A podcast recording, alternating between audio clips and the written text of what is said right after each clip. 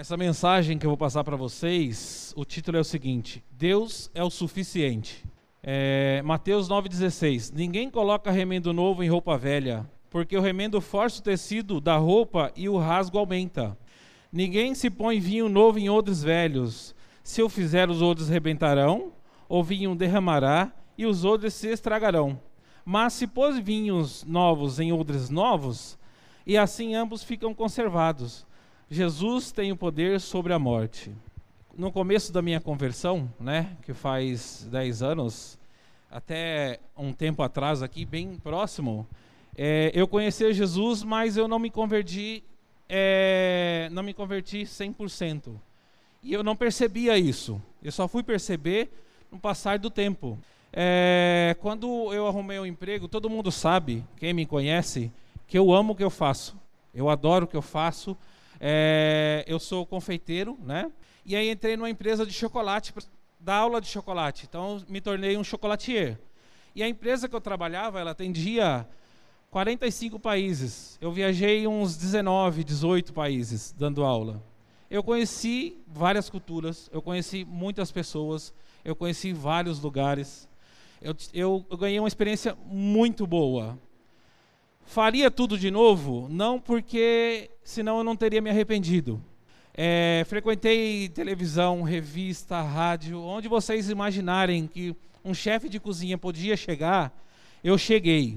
Eu estava saindo de casa e eu peguei essa pasta aqui. Eu falei, mas para que, que, eu, que, que eu vou fazer com essa pasta? E aí eu lembrei o que, que é que eu ia fazer com essa pasta. Eu tenho isso aqui, ó. Ele está plastificado com data do dia 26 de 3 de 2007. Eu escrevi uma carta do que eu queria para minha vida em 20 anos. Era 2007 e eu coloquei até 2027. Então vou ler rapidinho para vocês aqui. Eu, José Alves, assim como gosto de ser chamado, terei como meta a partir de hoje ser um ótimo ser humano para me tornar um excelente profissional, um chefe internacionalmente reconhecido, e para isso darei o meu melhor em qualquer circunstância sem prejudicar uma só pessoa Trabalharei com entusiasmo e amor em tudo que eu me dedicar a fazer. Farei a diferença na vida das pessoas, mostrando a magia da confeitaria para quem assim quiser. Conquistarei meus sonhos em 20 anos, sendo o primeiro da minha família a levar o nome Alves com orgulho para o mundo. Serei feliz e farei muitos felizes. Foi legal isso, porque eu corri atrás disso e consegui em menos de 20 anos, né? Então era para 2027, em 2020 eu já tinha conseguido isso. Conseguido isso. Só que eu esqueci de um detalhe. Eu esqueci de Deus aqui. Mas eu não esqueci de propósito. Não, não, não quero Deus e vou fazer isso. Eu fiz sem perceber. E o pastor me fez enxergar isso, conversando com ele. Então ele me conversou comigo uma primeira vez, segunda vez, terceira vez, aí ele me falou. Como ele me fez lá no primeiro dia que a gente conversava, ele fez agora também. Ele foi muito transparente comigo. Ele falou assim: Meu filho, você abandonou a igreja. E eu falei, não, pastor, não abandonei, eu mudei de cidade, não podia, não, você abandonou. Eu fiquei esperando você ir lá, despedir da igreja, falar o que estava acontecendo. Você poderia estar tá vindo de lá. Mas na minha cabeça, quando eu fui embora, eu falei, não, final de semana eu venho para cá, venho no culto e volto para Itatiba, é pertinho, né? E aí, primeiro final de semana não deu, segundo também não deu, terceiro não deu, aí o quarto também deu, e eu fui sem perceber, ocupando a minha vida com isso que eu queria. E eu não percebi que eu tinha abandonado. Parei de estudar a Bíblia, que eu estudava todo dia, né, mandava para o pastor. E aí parei de estudar a Bíblia, parei de vir no culto.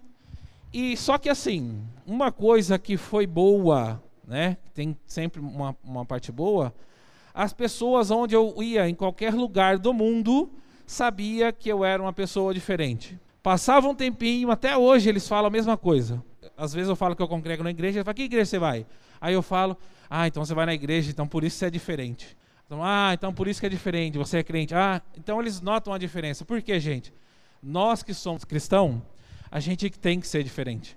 A gente tem que mostrar a diferença.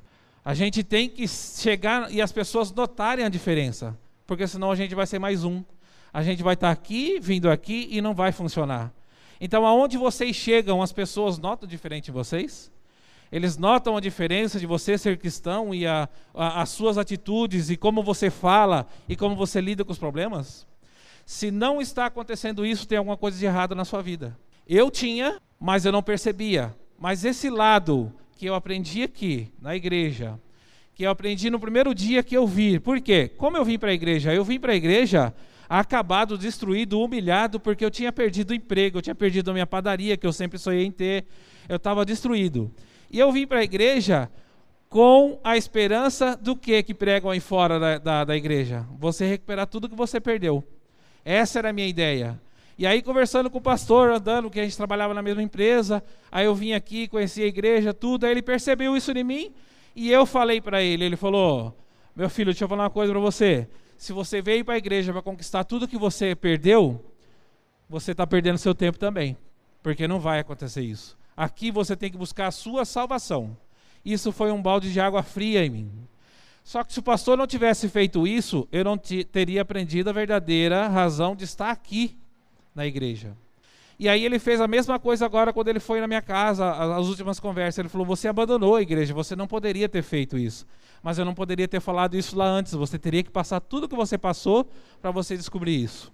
E aí, voltando aqui, é, então mostrando que não tem como servir a Deus com velhos costumes. É, e tudo que eu faço é mergulho de cabeça. O pastor percebeu isso. E aí eu acabo esquecendo das outras coisas. E agora que eu estou aprendendo a colocar tudo no mesmo patamar: família, igreja, é, trabalho. Então eu tenho que colocar isso pelo menos por igual. E vamos abrir aí em Mateus 6, 20. E esse, esse, texto aqui o pastor leu muito por telefone. Toda vez que eu conversava, eu, eu conversei muito com o pastor quando estava longe da igreja, eu conversava muito com ele. E ele leu muitas vezes esse texto e eu não dava bola. Mas ajuntai para vós outros tesouros no céu, onde a traça nem a ferrugem podem destruir, e onde os ladrões não roubam, não arrombam e não roubam. Porque onde estiver o teu tesouro, aí também estará o teu coração. Lucas 12, 34. Por isso, onde estiverem vossos bens mais preciosos, certamente aí também estará o vosso coração. Mateus 6, 22. Os olhos são a lâmpada do corpo, portanto, se teus olhos forem bons, teu corpo será pleno de luz. E aqui eu quero mostrar para vocês aqui, ó. Eu entrei na igreja e conversando com o pastor, e eu queria fazer mais, eu queria pregar, eu sempre quis fazer algo mais para a igreja.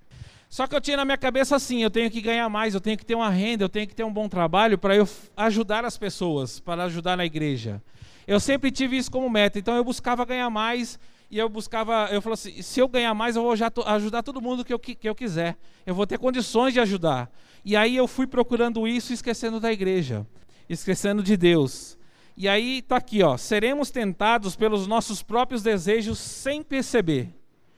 Né? Então a gente vai querer ajudar as pessoas, mas eu não tinha que ajudar as pessoas por mim. Eu aprendi uma coisa, que eu tenho que ajudar as pessoas é, contando com Deus. Eu sou um instrumento na mão de Deus. Quem vai me dar as condições de ajudar as pessoas de fazer algo é Deus. E eu não sabia disso, eu aprendi. Então, quando eu voltei para cá, eu falei, eu preciso voltar para a igreja.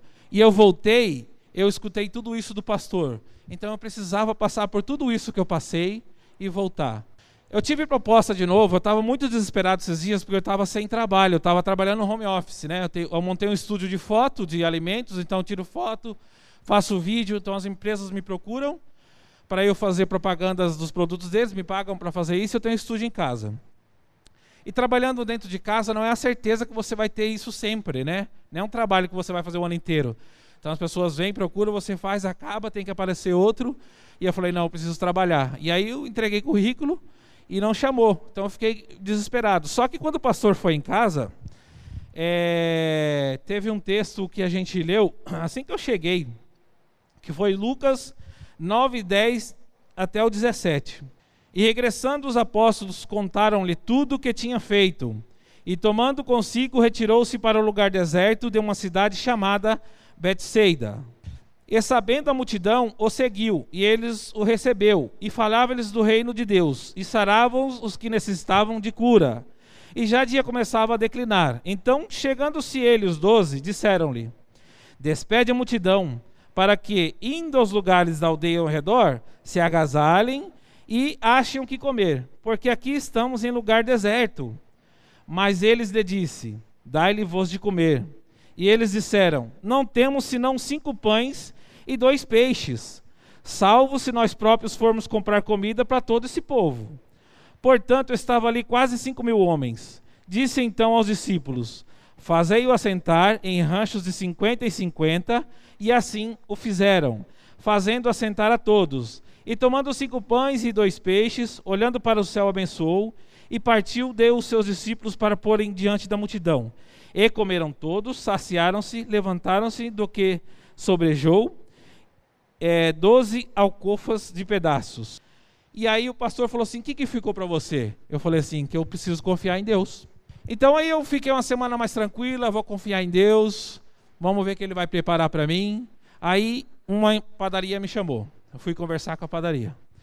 Quando eu estava acertando com a padaria, que eu fiquei né, negociando durante três dias com eles, outra padaria chamou, aí outra empresa chamou, aí foi chamando.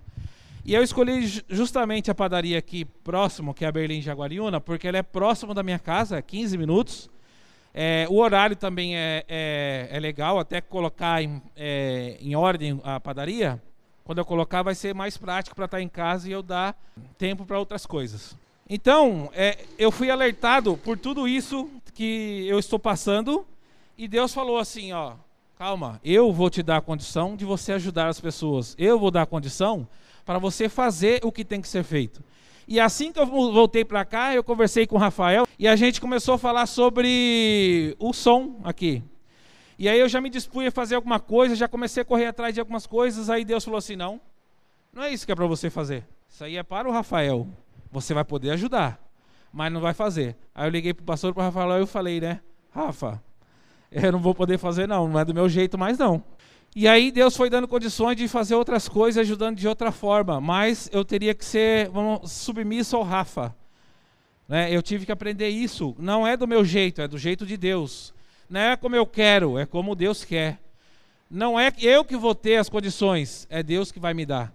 E aí tem um, um ponto importante de falar para vocês aqui, que eu até marquei aqui. É, teve um dia que eu liguei para o pastor e falei assim, pastor, eu tive um sonho e eu queria contar para o senhor. Um dos, né? Porque eu estou resistindo de alguma coisa que Deus tem para mim, eu confesso que eu estou res, resistente ainda.